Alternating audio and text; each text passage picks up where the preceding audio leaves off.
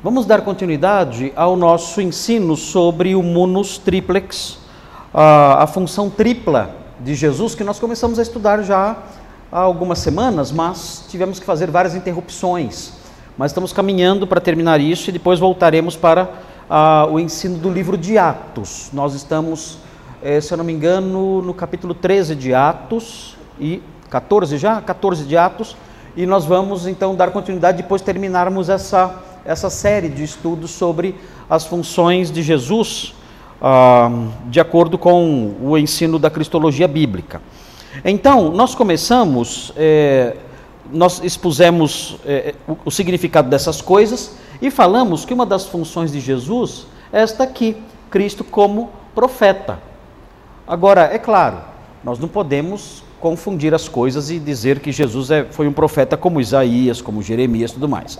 Essa é uma das funções dele, que não tem necessariamente nada a ver com é, a, sua, a, sua, a sua natureza. Se nós associarmos Jesus somente à figura de um profeta, ele vai ser meramente humano. E nós sabemos que ele é humano, claro, 100% humano.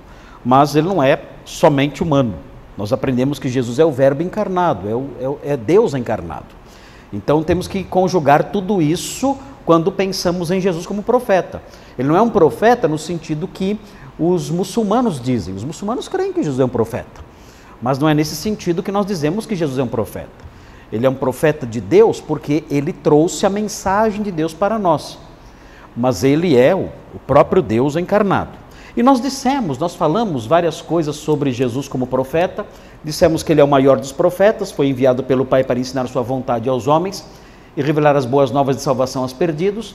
E quem despreza sua mensagem, despreza as palavras do próprio Deus proferidas por ele. É assim. Quem despreza o que Jesus diz, despreza o que Deus diz, porque o Senhor Jesus trouxe as palavras do próprio Deus. Nós colocamos, nós elencamos algumas realidades, algumas verdades sobre Jesus como profeta no próximo slide. Pode trocar o slide. Já estudamos tudo isso aqui. Ele foi prometido, seu ministério profético incluiu pregar e ensinar.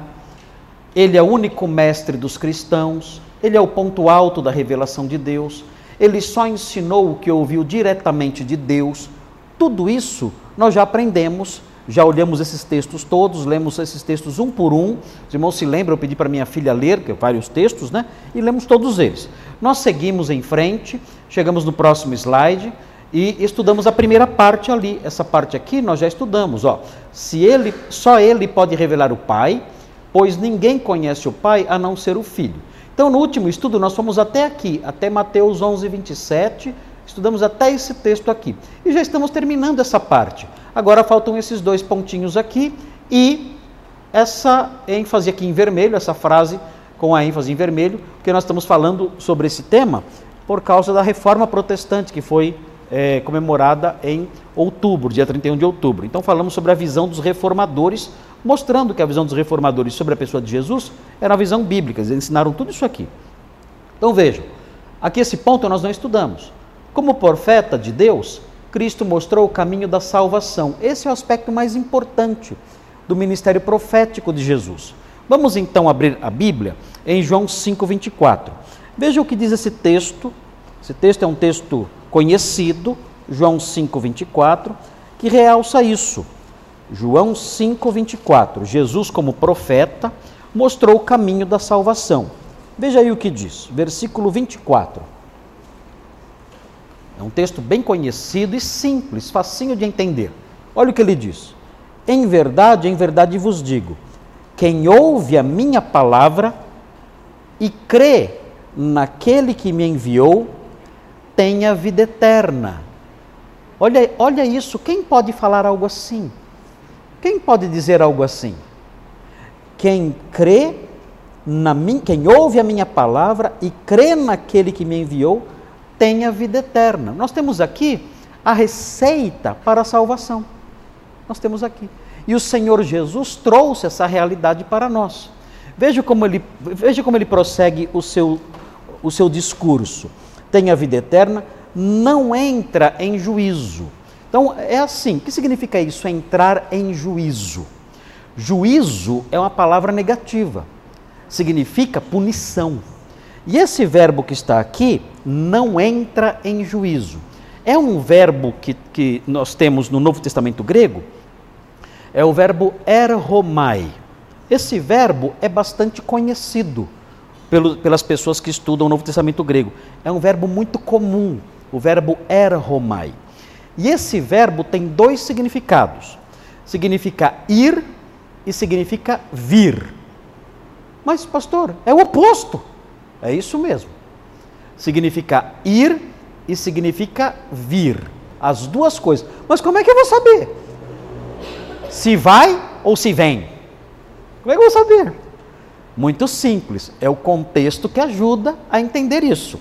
O contexto vai ajudar. Sempre o contexto ajuda nem sempre. Mas olha só esse texto e tente ler dos dois jeitos. Olha só.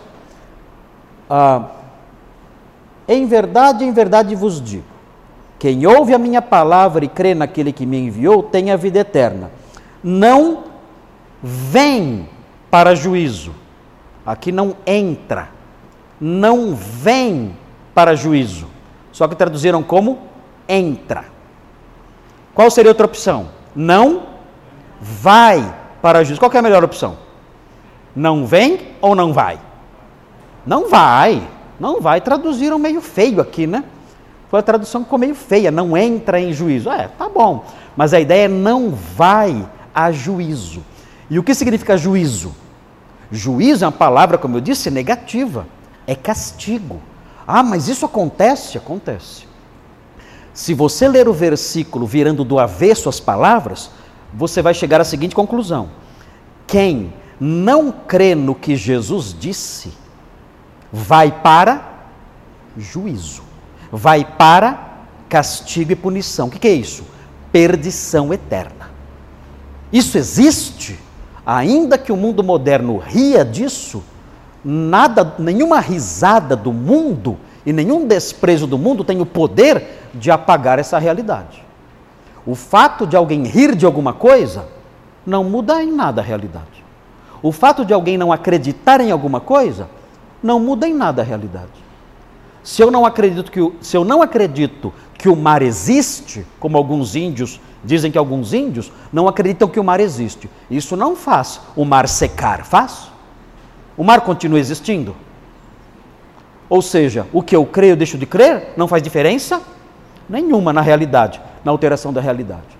Então, se o mundo diz não, não existe juízo nenhum, ok, continue repetindo isso, mas isso não muda a realidade em nada. O juízo continua lá. Assim como o mar continua lá, mesmo alguns índios não crendo que o mar exista. Então, esse versículo é um versículo de esperança, mas é um versículo também de alerta. Porque esse versículo fala que existe um juízo. E as pessoas, se nós a traduzirmos o verbo erromai como ir, isso significa que as pessoas vão nessa direção. E as pessoas que vão nessa direção do juízo são quais pessoas? Aquelas que não ouvem o que Jesus diz e não creem naquele que ele enviou, que, que, que o enviou. Essas pessoas estão indo numa direção. Elas estão marchando numa direção. É assustador isso. Elas não sabem, mas elas, cegas como são, elas estão caminhando. Estão indo numa direção. Elas não ouvem o que Jesus disse e elas não creem naquele que o enviou. Elas estão seguindo, elas estão indo numa direção. Qual é a direção para a qual elas estão indo? Estão indo para o juízo. Isso é terrível. Porque a palavra juízo, irmãos, na Bíblia, ela só envolve sofrimento. Nós não temos condições de imaginar em toda a sua dimensão o que é esse juízo. A Bíblia descreve algumas coisas. E a Bíblia compara isso, talvez numa linguagem é, de mais simbólica, compara isso a fogo, a vermes devorando as, os corpos, é algo bem feio. Quando a Bíblia pinta isso, pinta esse quadro, ela pinta com cores muito feias. Então nós sabemos que o juízo é algo terrível. E quem caminha para lá? Quem não ouve as palavras do profeta divino e não crê naquele que o enviou. Não crê, como eu sei que não crê naquele que o enviou? Simples. O profeta divino fala as palavras que ele ouviu daquele que o enviou. Se eu rejeito o profeta divino, eu não estou crendo naquele que o enviou. É claro. Então, essas pessoas estão indo nessa direção. Er Romai, ir. Estão indo nessa direção. Cada dia estão mais próximas dessa triste realidade. Agora, os que ouvem, diz aqui o texto, fala, fala, o texto fala o seguinte sobre os que ouvem: mas passou da morte para a vida. Ou seja, as pessoas que não creem nesse profeta estão mortas. Mas como estão mortas? Elas estão espiritualmente mortas. Elas não têm vida dentro delas. O coração delas é morto, espiritualmente são mortas, separadas de Deus, não há vitalidade espiritual nessas pessoas. Elas já estão mortas, jazendo em seus delitos, pecados e culpas. E elas estão num processo de degradação, mortas que são, elas estão num, num, processo de putrefação espiritual, cada vez mais distantes do Senhor. Mas quem crê em Jesus e naquele que o enviou, esse passou desse estado para uma vida nova. Ou seja, ele não está indo numa direção, ele já desfruta de uma realidade nova. Ele já desfruta da vida. É claro que ele está indo numa direção, mas não está indo na direção do juízo. Ele já desfruta da vida agora e no futuro a vida eterna. Tudo bem isso? Entenderam isso? Quem quer falar pode falar. Quem tem alguma pergunta ou algum acréscimo a fazer? Todos aqui estão indo para o juízo? Não, né? Ah, não, o juízo não. Por que não? Olha, eu não estou indo para o juízo porque eu ouvi as palavras de Jesus. Eu criei na mensagem daquele que o enviou. E então eu passei da morte, eu estava morto. Mas quando isso aconteceu, eu que estava caminhando na direção do juízo, eu passei da morte para a vida. Hoje eu tenho vida. Hoje, dentro de mim, a vitalidade espiritual. Eu fui alimentado, eu fui vivificado, eu fui transformado, eu não estou mais num processo de declínio espiritual, cada vez mais longe de Deus, cada vez apodrecendo mais. Não, eu estou crescendo espiritualmente, crescendo em alegria, em santidade, em entusiasmo, em esperança. É assim a minha vida agora, eu tenho vida, porque Ele me deu essa vida. Então a mensagem desse profeta é importante? Sim ou não? Sim, porque a mensagem de vida ele mostrou o caminho da salvação. Se ele não tivesse mostrado, quando nós iríamos achar? Nunca. Como iríamos achar esse caminho? Nunca. Mas ele mostrou esse caminho. Veja o capítulo 6 agora de João. 6, 68. Veja aí o que diz. 6, 68. É aí a palavrinha que Pedro diz quando Jesus fala para, as pessoas, para os discípulos: Vocês querem ir embora? Podem ir. Ele tinha pregado uma mensagem muito dura e muitas pessoas deixaram de segui-lo.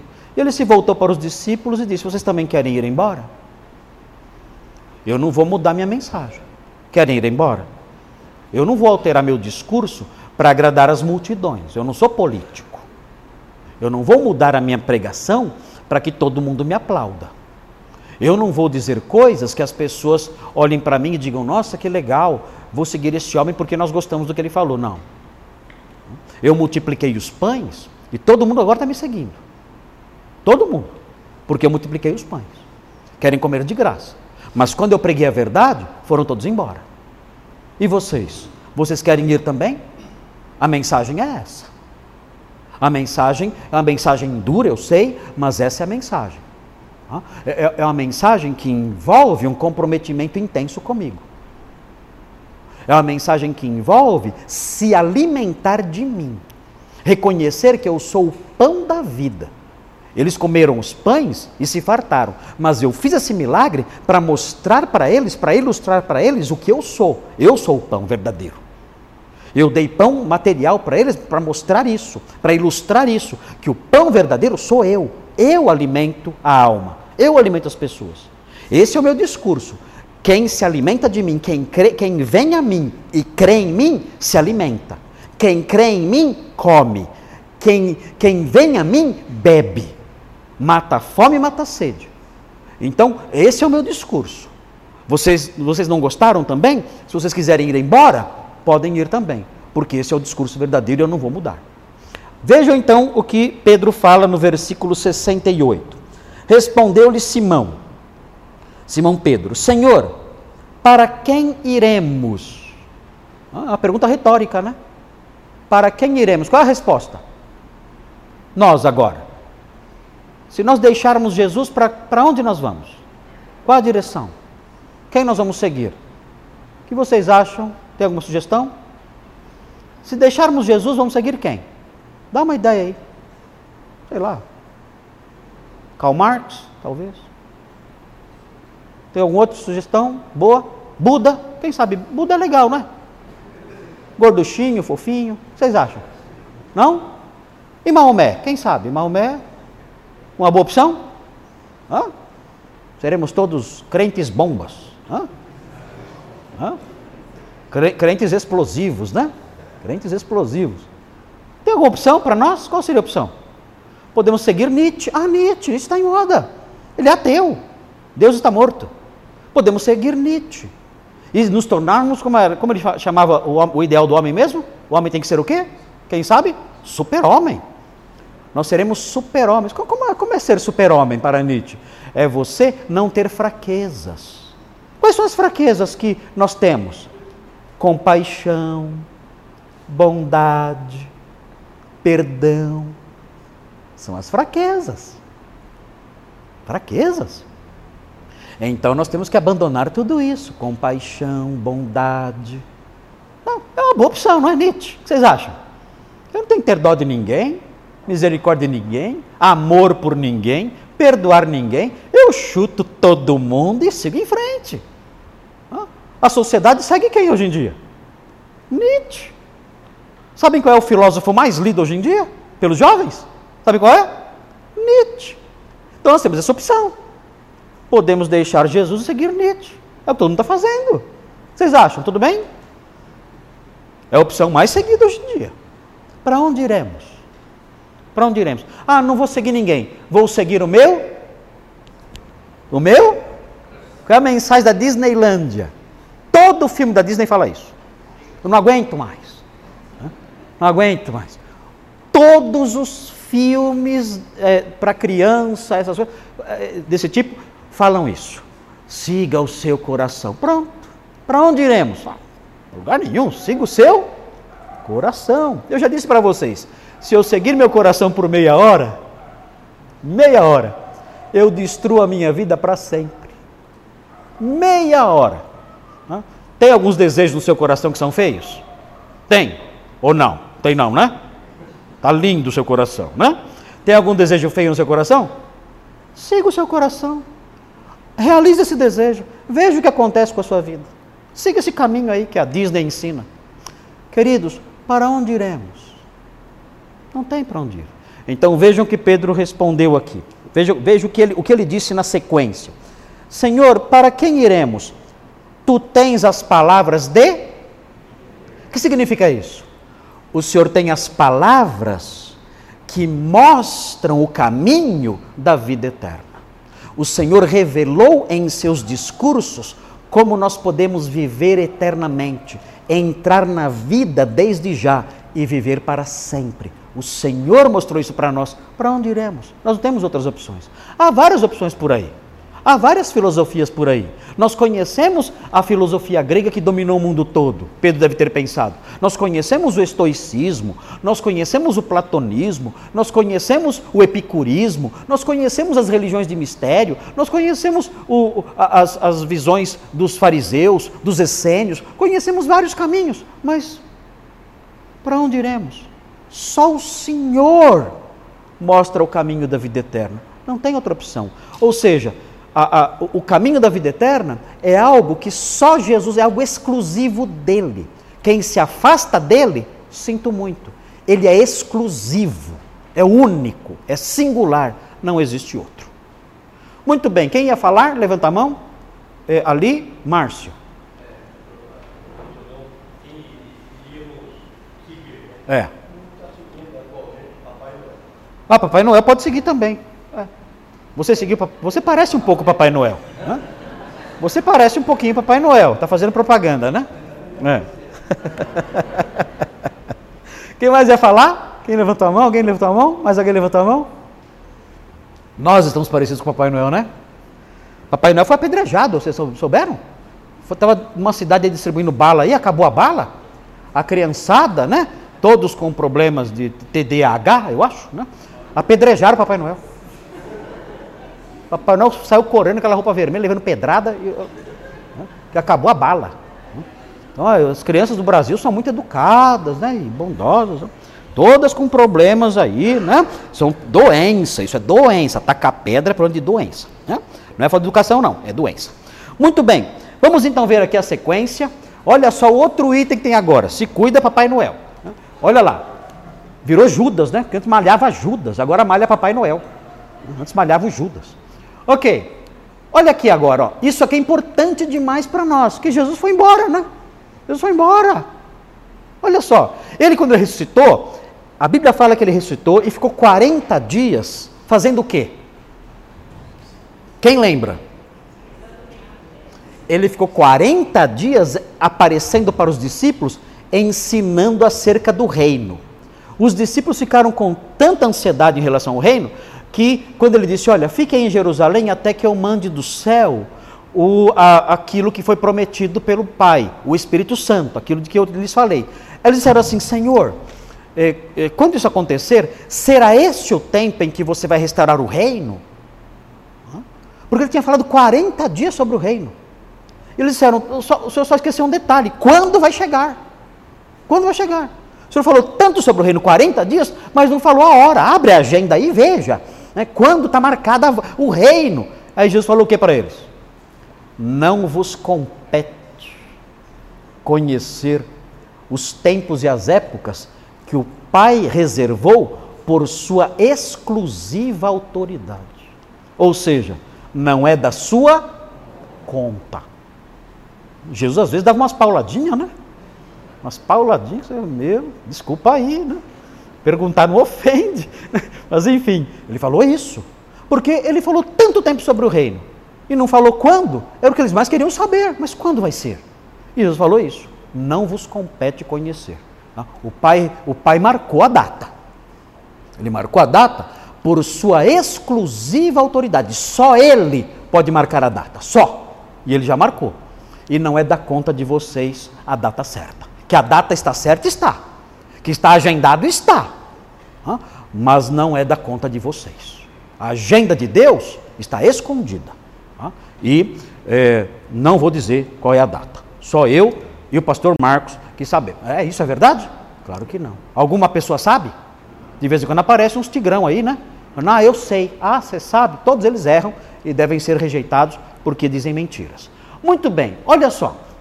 O que aconteceu? Após a sua ascensão, ele foi embora, falou sobre o reino durante 40 dias e foi embora. Os discípulos ficaram tristes ali, olhando para cima, enquanto uma nuvem o cobriu. E claro, o sentimento de tristeza, porque ah, e agora?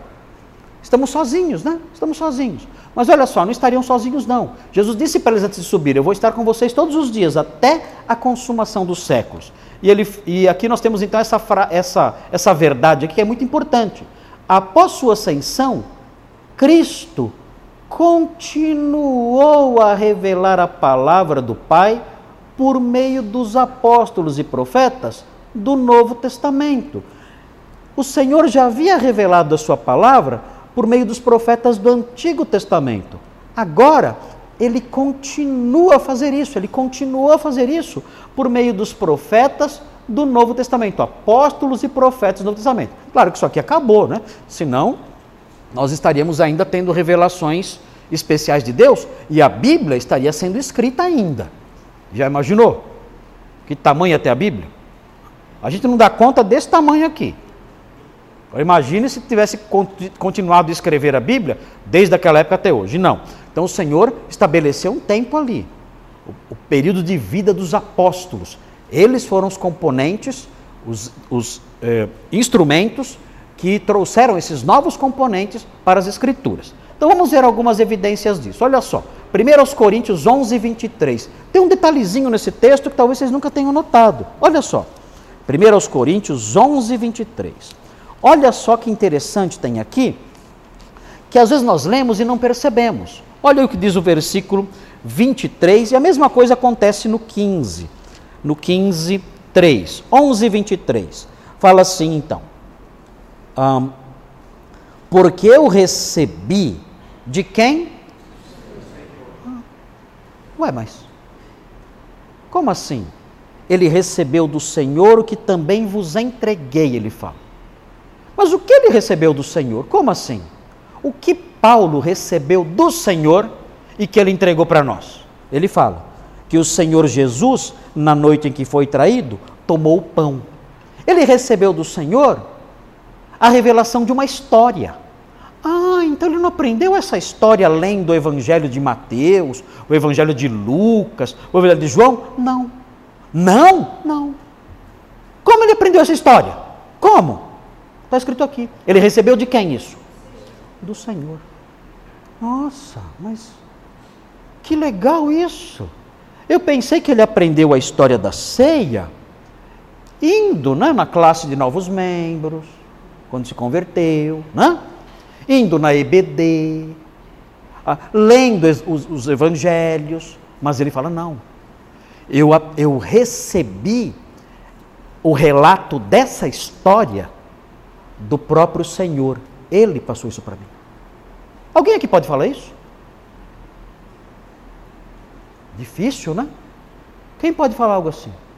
Quem te ensinou a história é, da ceia? Ah, eu aprendi do Senhor. O próprio Senhor me ensinou direto. Ele apareceu para mim e me ensinou. Então, o que nós temos aqui é algo que é exclusivo desse grupo, apóstolos e profetas. Nós aprendemos essas coisas por meio de outras pessoas, lendo a Bíblia, por meio de professores. Paulo disse: Não, eu recebi isso do Senhor. Veja também o 15,3. Olha só que interessante. O 15,3. Ele era um apóstolo. Veja o 15,3. Antes de tudo vos entreguei o que também recebi: que Cristo morreu pelos nossos pecados, segundo as Escrituras. Aqui ele recebeu de quem essa realidade? Hum? O que nós temos aqui é o Evangelho. Olha só. Cristo morreu pelos nossos pecados, segundo as Escrituras, e que foi sepultado e ressuscitou ao terceiro dia, segundo as Escrituras. Então ele recebeu isso aqui. Agora, de quem ele recebeu isso? Nós temos que olhar para Gálatas 1, versículos 11 e 12, para sabermos de quem ele recebeu isso. Veja Gálatas 1. Olha só, Gálatas 1. Gálatas capítulo 1, versículos 11 e 12, é um texto muito claro, mostra isso com muita clareza. Olha só.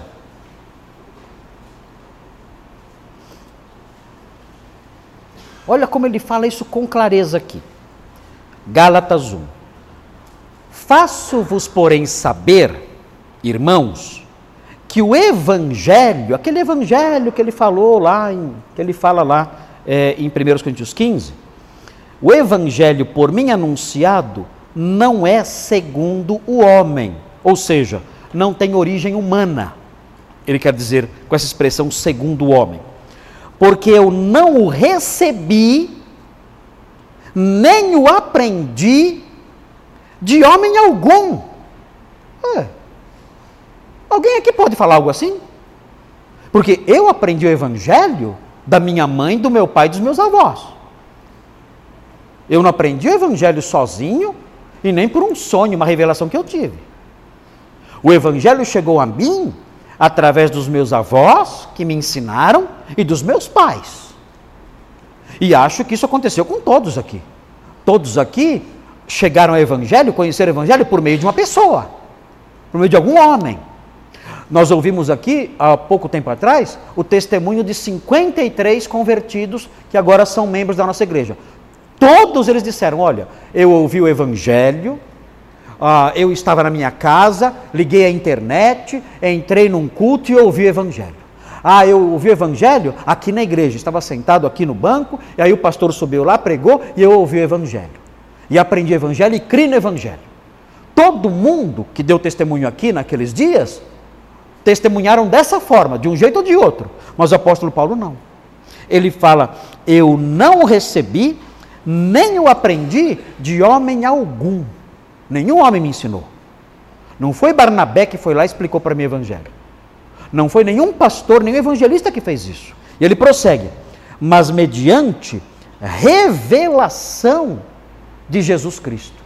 Foi o próprio Jesus que apareceu para mim e me ensinou o evangelho. Então, o que nós temos aqui é algo interessante. Nós temos Jesus, Cristo, continuando a revelar a palavra do Pai por meio dos apóstolos e profetas. Tem um texto que eu gosto muito que é esse aqui, ó, Efésios 3, 2 a 6. Olha só que texto legal esse aqui. Efésios 3, de 2 a 6. É um dos textos que eu mais gosto esse aqui. Que mostra os apóstolos e profetas sendo instrumentos da revelação de Jesus. Ou seja, Jesus continuou o seu trabalho profético depois da ascensão. Veja aí, Efésios 3, 2 a 6. É um texto um pouquinho maior, mas é claro, é fácil de entender. Fala assim: Se é que tendes ouvido a respeito da revelação da graça de Deus a mim confiada para vós outros, pois segundo uma revelação, me foi dado conhecer o mistério, conforme escrevi há pouco resumidamente, pelo que quando ledes, podeis compreender o meu discernimento do mistério de Cristo, o qual em outras gerações não foi dado a conhecer aos filhos dos homens, como agora foi revelado aos seus santos apóstolos e profetas no Espírito, a saber, que os gentios são coerdeiros, membros do mesmo corpo e coparticipantes da promessa em Cristo Jesus por meio do Evangelho. Então, o que Jesus revelou para ele, para os apóstolos e para os profetas, que ele não revelou para pessoas de outras gerações? Ele falou o seguinte: olha, nas outras gerações, Deus prometeu a Israel a salvação pela promessa da nova aliança, que nós temos lá em Jeremias, em Ezequiel. Ele falou sobre a nova aliança ali e dizendo o seguinte: Olha, eu vou fazer uma aliança com Israel, uma aliança nova. E que aliança será essa? Olha, eu vou perdoar os pecados deles, eu vou dar o meu Espírito Santo para habitar dentro deles, eu vou lavá-los, eu vou transformar a mente deles, eu vou escrever a minha lei no coração deles. Será uma nova aliança que eu vou fazer com Israel e com Judá no futuro. Ok. Então todo mundo sabia disso. Um dia Deus iria transformar o coração de Israel. O que aconteceu no Novo Testamento? No Novo Testamento, Paulo falou assim: olha, gente, Jesus me revelou algo novo, que não foi conhecido dos crentes de outras gerações.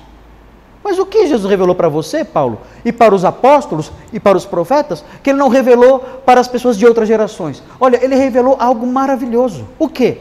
Ele revelou que aquelas bênçãos de perdão, de salvação, de habitação do Espírito Santo, de lavagem espiritual, de transformação da mente, aquilo tudo é estendido aos gentios por meio da fé no Evangelho.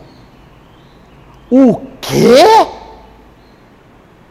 Ah, a nova aliança.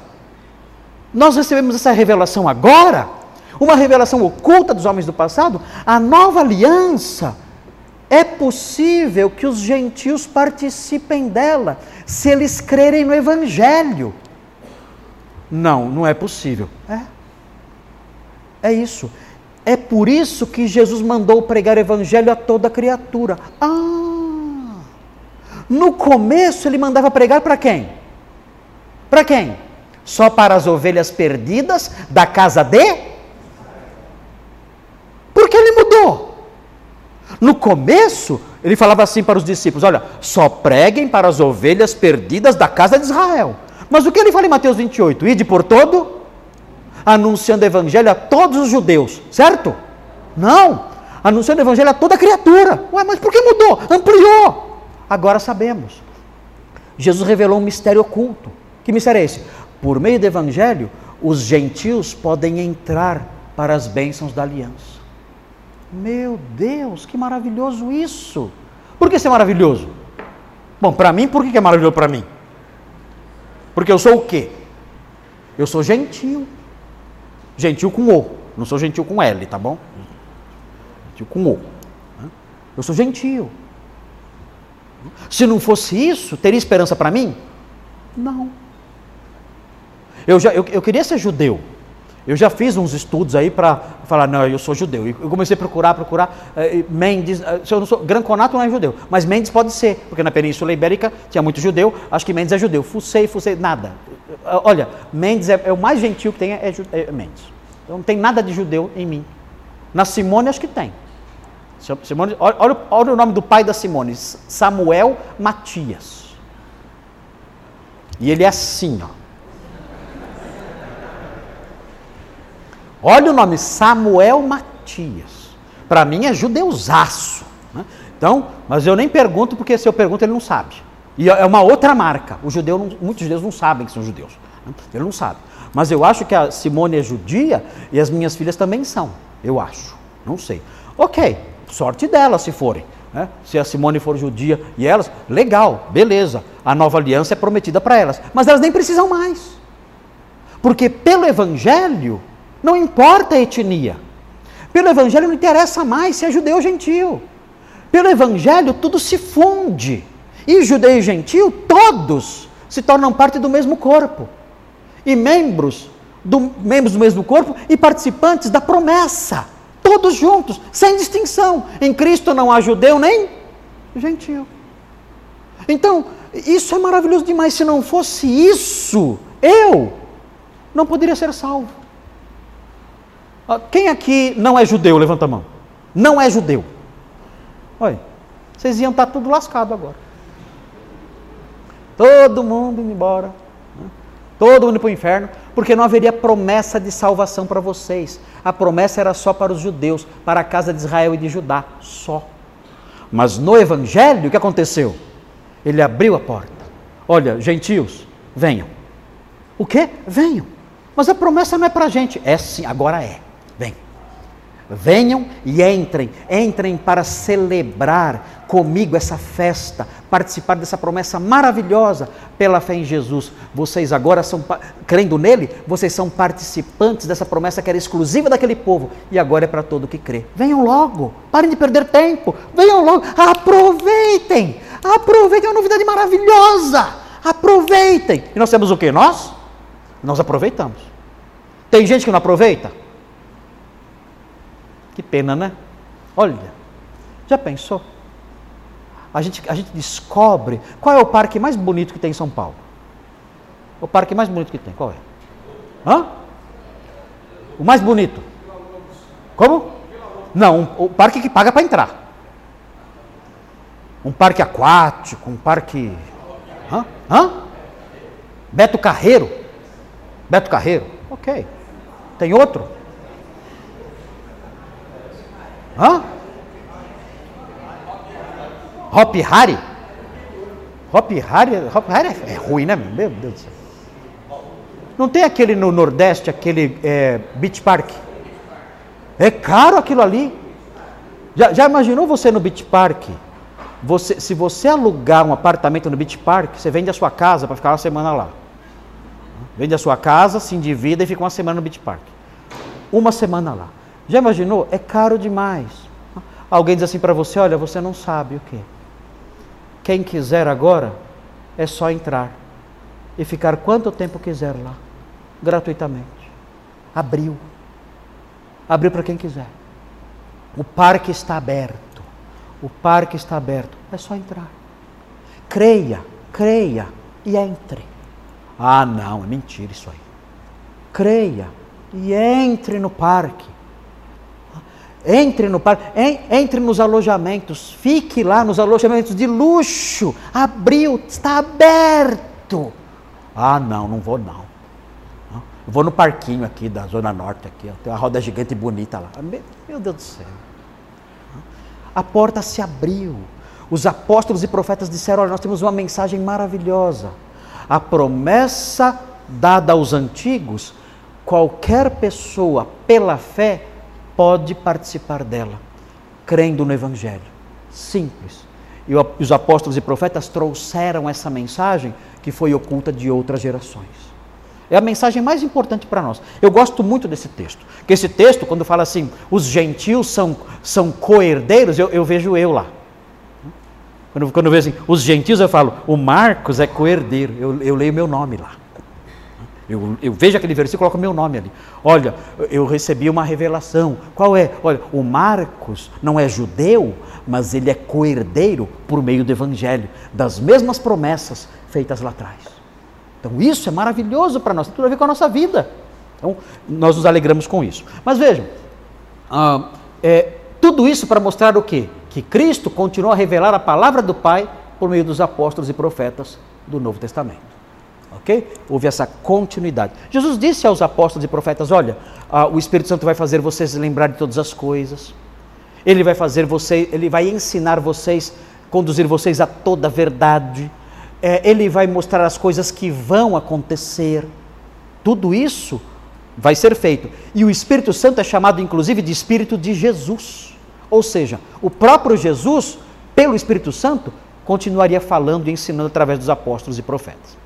E tem também esse aspecto aqui que é interessante. Tem que tomar cuidado. Agora, esse aspecto aqui final, tem que tomar muito cuidado com isso aqui. Muito cuidado para não misturar. Isso aqui é diferente esse, esse item em vermelho aqui é diferente do item aqui em cima. Aqui em cima nós estamos falando de pessoas, apóstolos e profetas, dotados de uma autoridade sobrenatural. O que eles falam não tem erro. O que eles falam, profetas e apóstolos, é inerrante e infalível. É a palavra de Deus, dada diretamente ao homem. O que vem agora aqui, não. O que vem agora aqui tem que ser cuidadoso, tem que avaliar muito bem antes de seguir nessa direção. Tem que ter maturidade, conhecimento, discernimento, tem que estudar a palavra de Deus para seguir nessa direção. Olha só, os reformadores, os teólogos do passado, né, e os de hoje também, os teólogos sérios de hoje, ensinaram ainda que a função profética de Cristo continua a ser exercida por ele, olha isso, por meio dos pregadores, ah, muito cuidado aqui, não é no mesmo nível de apóstolos e profetas. Os pregadores erram. Os pregadores erram. Mas Jesus usa os pregadores? Usa. Mas olha só. Desde que eles anunciem fielmente a sua palavra registrada nas Escrituras. Então isso tem que tomar muito cuidado. Não é o homem que chega e fala assim, eu sou ungido do Senhor, o que eu falei. Não é nada disso. Isso aí é estelionatário. Isso é enganador. Isso é mentiroso. Então, estou falando do que aqui? Estou falando aqui do homem, estou falando aqui da pessoa que se debruça sobre o texto bíblico e procura descobrir o seu real significado, preocupado em transmitir o que realmente está escrito. Essa pessoa, há uma, há uma chance muito grande de Jesus falar por meio dela, se ela for fiel ao que está escrito. Ela vai cometer erros? Vai, ela não é apóstolo, não é profeta, ela não é inerrante, não é infalível. Vai acontecer dela deixar entrar alguma coisa do pensamento dela naquilo que ela fala? Vai acontecer. Então ela não é um apóstolo nem um profeta. Mas a, o principal daquilo que ela falar, se ela se debruçar sobre o texto, estudando com seriedade e ensinar, o principal daquilo que ela falar é Jesus falando. Então tem que tomar cuidado, eu não posso ouvir qualquer um. Então, é, é, por isso que aqui na igreja, os pastores, o que nós falamos? Eu, eu, eu geralmente falo, faço muito isso. Falo assim, ó, gente, o que eu vou falar agora é meu pensamento. Já viram falando isso? Eu, toda hora eu falo isso. Ó, o que eu vou falar agora não está na Bíblia, é o que eu acho. Posso estar errado. Posso estar errado. Mas eu acho isso. Ah, Deus te revelou? Não. Não me revelou nada. Eu estou tendo um pensamento, é uma intuição é uma suspeita que eu tenho, é uma ideia que eu acho que está certa e que eu acredito, mas não está na Bíblia. É minha ideia particular. Eu não tenho, não sei se é verdade ou não, mas eu penso assim. O Palmeiras não tem mundial. Então, é sua ideia, é a sua cabeça, é o seu pensamento, ok. Mas eu penso assim. Eu penso assim. Ok. Mas é o meu, é o meu pensamento. Então deixar isso, deixar isso muito claro para todo mundo. Agora, quando eu estou ensinando, eu procuro ser cuidadoso com os irmãos. Para irmãos, olha, essa palavrinha aqui tem dois sentidos. Ah. Então, o sentido melhor aqui, que se ajusta à frase, que se ajusta à gramática, que se ajusta ao contexto, é o sentido tal. Eu estou sendo cuidadoso. Porque eu quero dizer, quando explico o texto, eu quero dizer não o que eu acho, mas o que o texto realmente diz. Às vezes o texto diz alguma coisa que eu não gosto. Ah, vou mudar isso aqui. Não, não posso. Eu tenho que dizer o que ele está dizendo. Olha, esse texto, ele está dizendo isso, isso e isso. Quando eu faço isso fielmente, preocupado em transmitir o que o texto realmente diz, e dá trabalho fazer isso, tem que ler os comentários, tem que estudar os textos todos. Para dizer isso com segurança, com clareza, quando eu faço isso, de acordo com os reformadores, olha só, essa pessoa está é, sendo usada por Cristo, que continua na sua função profética por meio dos pregadores. Então, a pessoa que faz isso é, é como se Jesus estivesse usando essa pessoa para continuar proclamando a verdade. Jesus falando através do pregador. Jesus falando através do evangelista. Jesus falando através de você. Quando você diz o que Jesus ensinou. Então, essa é uma dimensão interessante, uma dimensão importante. É claro que ela é inferior ao item que nós vimos antes, mas ela é real também. Olha só Lucas 10, 16. Olha só. Lucas 10, 16. Para fortalecer essa ideia. Lucas 10, 16 fala assim: Quem vos der ouvidos, ouve-me a mim. E quem vos rejeitar, a mim me rejeita. Quem, porém, me rejeitar, rejeita aquele que me enviou. Então, existe aqui uma conexão entre Jesus e o seu mensageiro. Desde que o mensageiro diga o que ele falou. Ok? Bom, tudo bem até aqui? Tranquilo? Todo mundo entendeu tudo? Sim ou não? Ok. Qual é o próximo? Não vai dar tempo hoje, vamos só ver, vamos só ver qual é o próximo. Cristo como sacerdote. Quais são as três funções? Profeta, sacerdote, rei. Profeta, sacerdote e rei. Nós já estudamos profeta. Agora vai começar sacerdote, mas não vai dar tempo de ver hoje, porque nós temos aí outras coisas ainda no nosso culto aqui. Mas veja aí, como sacerdote, Cristo realizou uma obra expiatória e propiciatória. Quem sabe o que é isso? Se eu tivesse mais duas filhas, uma ia chamar expiatória e a outra ia chamar propiciatória. Bonitos nomes, né? Significa isso? O que é expiatória? Quem sabe o que é expiatória? Expiatória é a atividade de quem fica olhando por uma frestinha, realizando uma obra hein? expiatória. Certo? Como é que eu sei que não é isso? é que o expiatório está com S ou com X?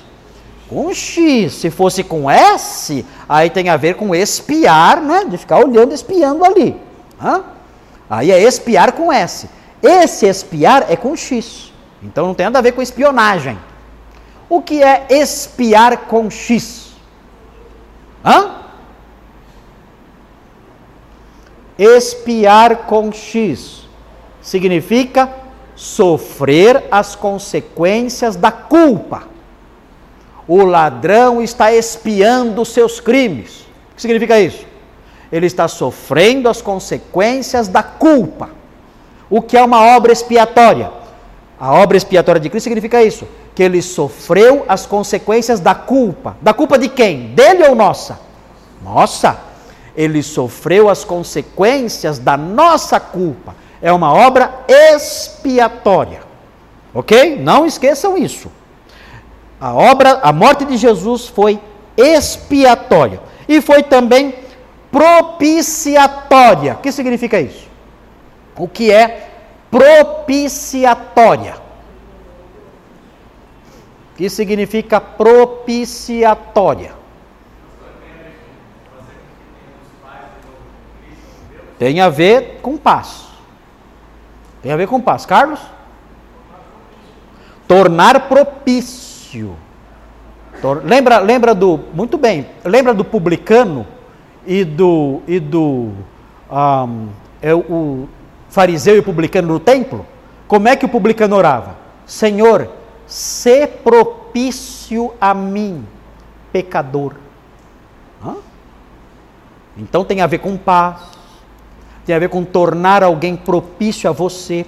Agora, tecnicamente, o sentido técnico, literal de algo, de, de uma propiciação é satisfazer as exigências. Então, por isso, torna propício. Por que torna propício? Porque satisfaz as exigências. Então, você vai, você leva o seu carro para fazer a vistoria.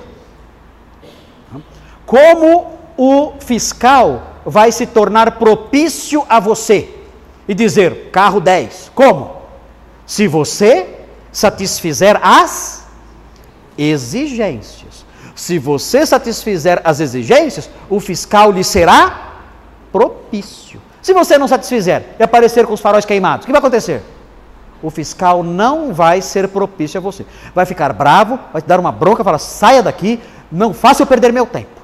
Agora, se você satisfizer as exigências, então o fiscal lhe será propício e baterá lá o carimbo de aprovado né, e não vai pedir suborno para você.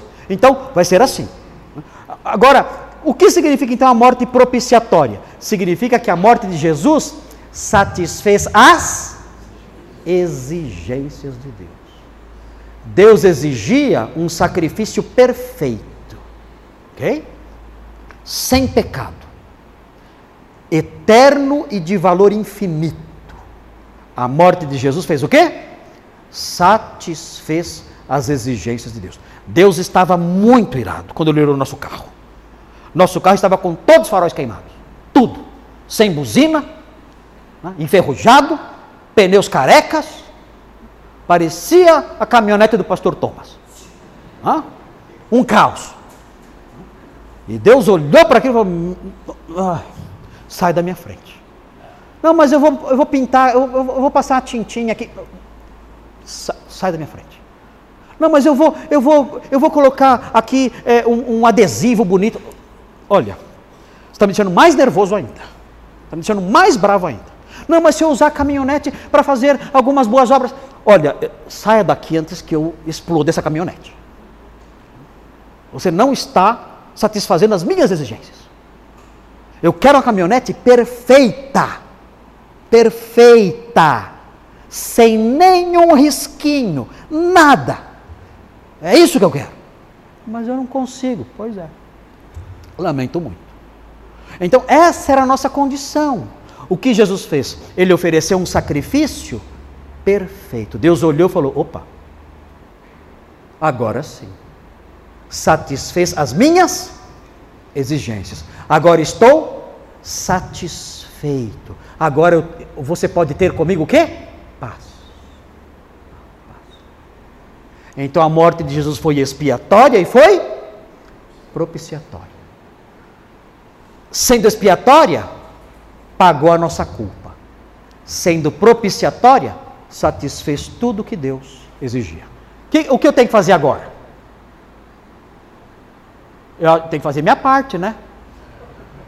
Tenho que fazer minha parte. Porque a morte de Jesus foi propiciatória 99%. Certo? Falta 1% que é a minha parte. Ou não? Meu Deus. Como tem evangélico que não é crente. Tem evangelho que fala, não, a morte de Jesus não foi propiciatória, não. Ele propiciou uma parte, agora o resto é comigo. Está frito esse crente, que não é crente coisa nenhuma. Ele confia que ele pode realizar alguma forma de propiciação, de expiação e de propiciação. Ele quer ser um cristinho. Tem o cristão, grandão, que fez 90%, e tem ele, que é o cristinho que faz 10%. Ele faz uma, uma, uma, uma obrinha expiatória e uma obrinha propiciatória, porque Jesus não fez tudo. Isso é uma blasfêmia isso aí. Então, quando nós olhamos para Jesus, nós não, não pensamos desse jeito. Nós sabemos, a sua morte foi expiatória e propiciatória a nosso favor. Nós podemos descansar. Crendo nele, eu tenho esse benefício aqui. Crendo nele, as minhas culpas foram pagas tudo que Deus exigia foi suprido. Eu estou nele. Eu estou nele. Não há mais nada que eu tenha que pagar ou fazer. E a, as pessoas falam, né? Ah, mas então agora vamos ver no pecado. Não, bobo. Nada a ver. Por quê? Porque quando eu, quando eu creio nele, além de eu receber isso, eu recebo o quê? Um novo coração. Minha mente muda. É a nova aliança. Ele, trans, ele me transforma. Então eu não vou mais ver no pecado porque ele me santifica. A nossa fé é uma fé que gera salvação e gera santificação. Não existe fé que só gera salvação. A fé gera salvação e gera santificação. O crente não vive no pecado, não consegue. Muito bem, e aí termina, a gente vai ver semana que vem, né? oferecendo a Deus o sacrifício sangrento de si mesmo como base para o perdão de pecados. Jesus fez isso ainda como sacerdote, ele intercede agora pelos crentes diante do Pai. Tudo isso nós veremos então na semana que vem, né? vai ser o último dia do ano, né? falando sobre o sacerdócio de Jesus. Entenderam tudo? Quem tem pergunta pode fazer. Quem tem alguma observação? Quer falar? Ninguém? Não? Entenderam tudo? Ok, então Feliz Natal para vocês e vamos fazer oração para agradecer por essas coisas. Senhor, muito obrigado porque Jesus é profeta, o profeta divino, ele é o sacerdote divino, e obrigado por esses benefícios que ele obteve por nós. Louvamos o seu nome por isso. Agradecemos pelo tempo aqui, por sua palavra lida, estudada, porque nos debruçamos sobre ela e aprendemos tantas coisas lindas, importantes para nós, verdades que nos enchem de paz, de alegria, de segurança. Nós te louvamos por isso. Pedimos que o Senhor aceite o nosso louvor e aceite esse nosso tempo aqui como expressão do nosso culto verdadeiro oferecido ao Senhor. E pedimos essas bênçãos em nome de Jesus. Amém.